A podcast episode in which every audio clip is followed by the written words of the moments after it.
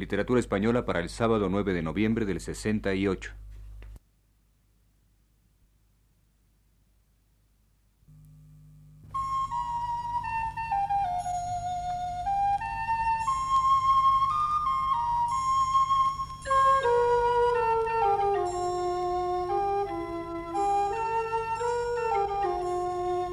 Señoras y señores, muy buenas tardes.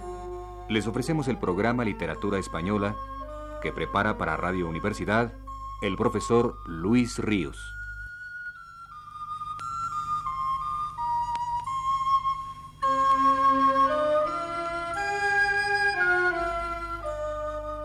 El 18 de septiembre del año en curso murió León Felipe, el poeta rebelde, prometeico, que en México escribió y publicó la mayor parte de su obra.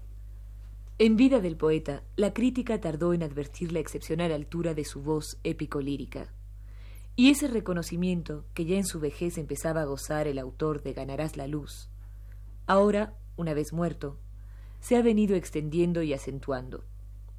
Como muestra de ello, tal vez conviene recordar aquí unos párrafos del artículo publicado en Pueblo Literario de Madrid por el poeta victoriano Kremer, este pasado 2 de octubre, y que aludiendo a la falsa noticia que de la muerte de León Felipe llegó a España hace unos diez años, dice Cuando hace ya un tiempo perdido en el mundo del salitre, se extendió por España la noticia de la muerte, en el México de los exilios de León Felipe, el mundo hispánico de la poesía se quedó mudo de espanto.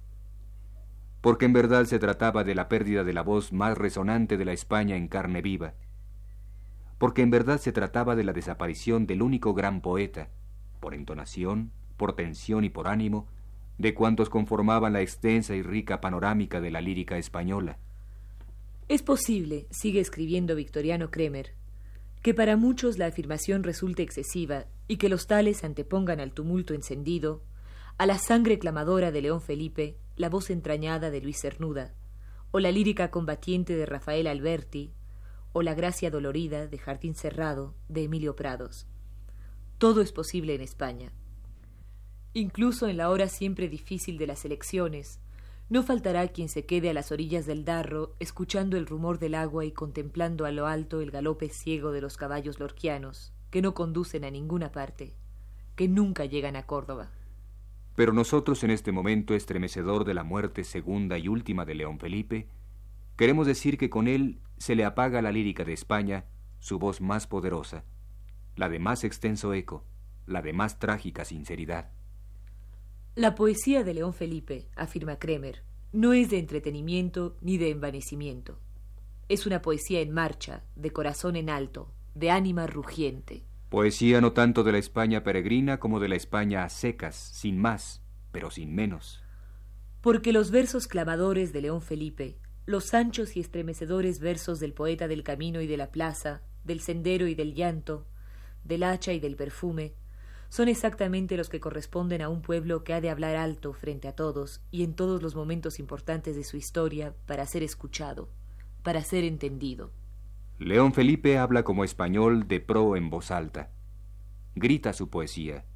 Se desgarra la garganta y se arranca la piel en la senda de su peregrinar por todos los mundos dejando en el surco, en el hoyo, la semilla de la mejor, de la más pura, de la más poderosa habla hispánica.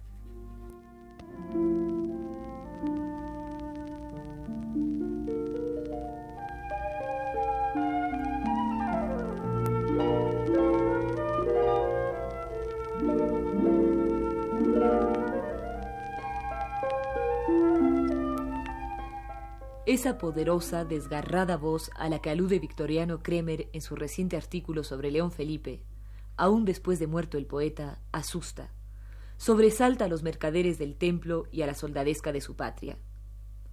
Allá se oyeron, pasando el Atlántico, palabras suyas como estas. Pero, ¿por qué habla tan alto el español? Sobre este punto creo que puedo decir también unas palabras.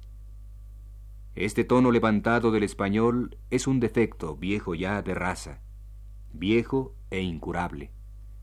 Es una enfermedad crónica.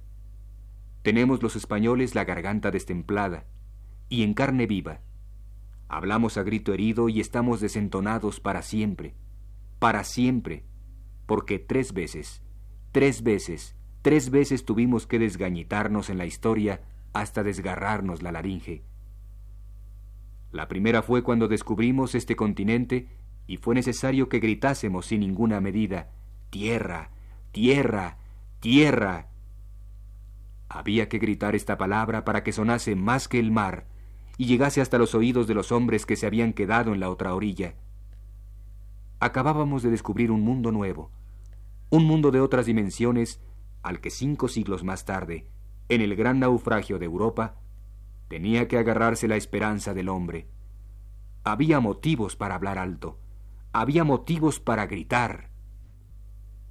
La segunda fue cuando salió por el mundo, grotescamente vestido, con una lanza rota y con una visera de papel, aquel estrafalario fantasma de la mancha, lanzando al viento desaforadamente esta palabra olvidada por los hombres, justicia, justicia, justicia. También había motivos para gritar. El otro grito es más reciente. Yo estuve en el coro. Aún tengo la voz parda de la ronquera. Fue el que dimos sobre la colina de Madrid el año 1936, para prevenir a la majada, para soliviantar a los cabreros, para despertar al mundo. ¡Eh! ¡Que viene el lobo! ¡Que viene el lobo! ¡Que viene el lobo! El que dijo tierra y el que dijo justicia es el mismo español que gritaba hace seis años nada más desde la colina de Madrid a los pastores. ¡Eh, que viene el lobo! Nadie le oyó. Nadie. Los viejos rabadanes del mundo que escriben la historia a su capricho cerraron todos los postigos, se hicieron los sordos, se taparon los oídos con cemento y todavía ahora no hacen más que preguntar como los pedantes. Pero ¿por qué habla tan alto el español? Sin embargo, el español no habla alto. Ya lo he dicho. Lo volveré a repetir.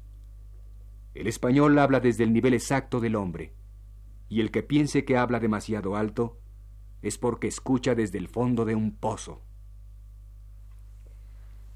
En España alcanzaron a oírse, hace ya de esto más de veinte años, palabras de León Felipe como esas. Y el eco de las mismas sigue resonando, y probablemente cada vez más poderoso y vocinglero. Por eso no es de extrañar que hace apenas unos días, el día 6 del mes en curso para ser exactos, haya aparecido en los periódicos del mundo entero esta noticia. Madrid, 5 de noviembre.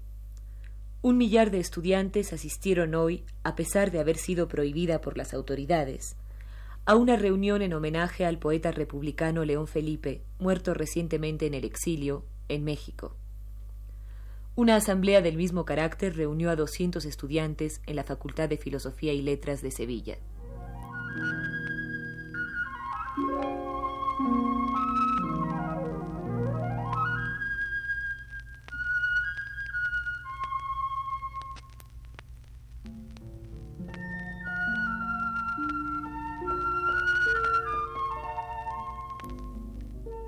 La voz de León Felipe suena mal muy mal al oído de los cruzados victoriosos, porque es la voz magnífica de los crucificados del mundo, magnífica en su dolor y en su justicia derrotada. Y la verdad es que no necesitaba León Felipe levantar mucho el tono de su voz, por más que tantas veces lo hiciera, para decir cosas terribles, anatemas fulminantes, verdades sobrecogedoras, a aquellos que se alzaron en armas para humillar y arrojar a su propio pueblo y lo consumaron. No eran en verdad palabras gritadas aquellas que le dijo al vencedor al ser echado el poeta de su tierra, al salir a su exilio. Casi podrían decirse que eran palabras dichas en voz baja, musitadas incluso, y unas cuantas nada más, muy pocas pero definitivas. Estas.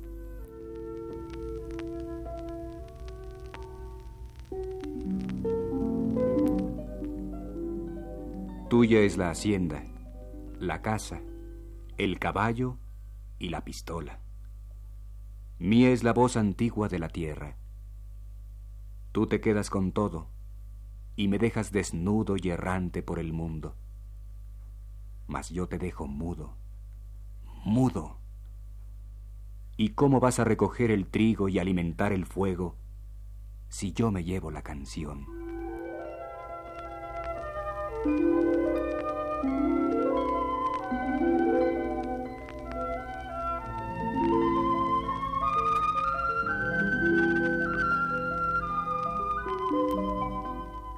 Por cuanto revela hasta qué punto sigue estando viva la voz del viejo poeta, y hasta qué grado hiere aún con su verdad desnuda, con su honda emoción a los cruzados victoriosos. La prohibición de las autoridades españolas al acto que los universitarios madrileños y sevillanos prepararon para honrar la memoria del gran poeta ha sido, sin duda, el mejor homenaje que le haya sido tributado nunca a León Felipe.